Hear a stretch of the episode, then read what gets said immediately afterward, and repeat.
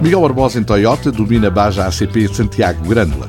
Rampa Porca de Mursa, marcada por trágico despiste. FPAC vai decidir qual a classificação final. Meia centena de pilotos, um arranque da época de Rallycross em Severo de Voga, são temas desta edição do TSF Motores.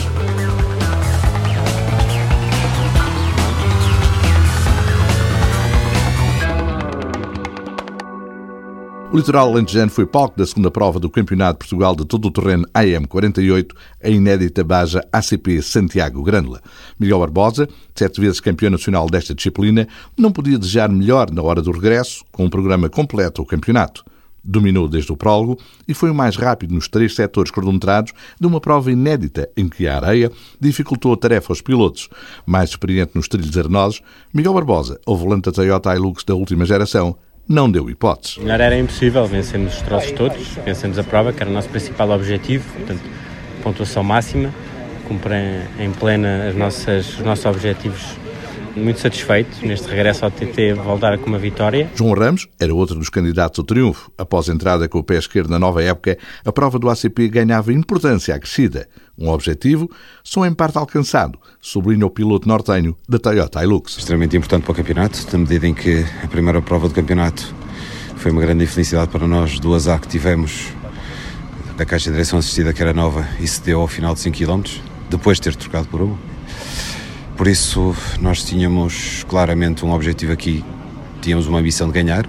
Começamos a perceber que o Miguel estava com um ritmo bastante forte. O andamento revelado desde o primeiro dia de prova, que não correu muito bem a João Ramos. Na primeira classificativa e na segunda perdemos um bocado porque perdemos e depois na segunda voltamos a enganar, mas uh, nada disso justifica que ele não, não tenha ganho. E no dia de hoje com a diferença que estávamos do minuto e 30 e tal, julgo eu. Entramos no início forte para não perdermos ritmo, mas também percebemos que não valia a pena arriscar, dadas as, todas as condições que eu já havia analisado, percebi claramente que não valia a pena pôr em risco e sim gerir a corrida para terminar no segundo lugar. Um resultado moralizador, apesar de tudo, para João Ramos, que terminou a 2 minutos e 33 segundos do vencedor. Alejandro Martins, com mais 3 minutos e 49 segundos, completou o pódio de uma baja muito elogiada pelo piloto competitivo Mini John Cooper Works Rally. Parabéns ao ACP por ter organizado esta corrida que tem uma configuração diferente das corridas habituais. Por isso mesmo acho que tem, acaba por dar mais interesse ao campeonato Penso que toda a gente, de modo geral, está, está, satisfeita. Uma aposta ganha pelo ACP e que deixou boas recordações a Alejandro Martins. Diverti-me imenso e fiz a corrida possível. Ontem, distraí-me um bocadinho, não me correu tão bem, hoje correu melhor. Mas relativamente ao ACP, acho que o ACP está, está de parabéns com esta corrida, continua assim. Uma baja com futuro no campeonato, que após esta segunda prova do calendário continua a ser liderado por Tiago Reis.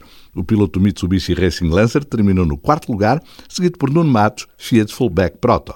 Alexandre Ré, Canam Mavericks, sexto da geral, dominou a categoria T3, João Franco Nissan venceu o T2 e Francisco Barreto, igualmente em foi o melhor entre os T8. João Paulo Oliveira, também Nissan, imposto na Taça de Portugal. Nas contas do campeonato, Tiago Reis lidera com 41 pontos, Miguel Barbosa tem 29 e Nuno Batos 24. A próxima prova é a Baja do Pinhal, com epicentro na Sertã, dias 27 a 29 de março.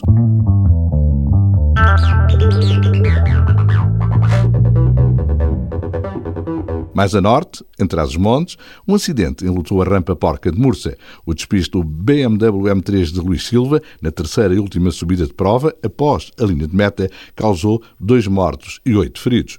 Nuno Loureiro, presidente do Cami Motorsport, clube organizador da rampa, explica o que aconteceu. Foi um carro que passou a linha de meta e mal passar a linha de meta tem uma avaria mecânica que o faz derrubar raio duplo e, e atingiu as pessoas que estavam naquele local.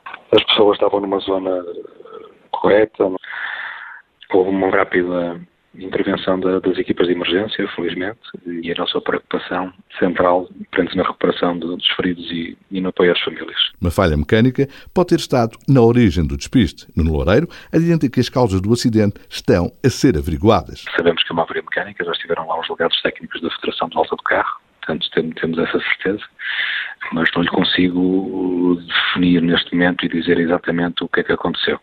Eh, na avaria mecânica, provavelmente, eh, ou o acelerador que partiu, ou uma caixa de velocidade sem que são carros de caixa sequencial.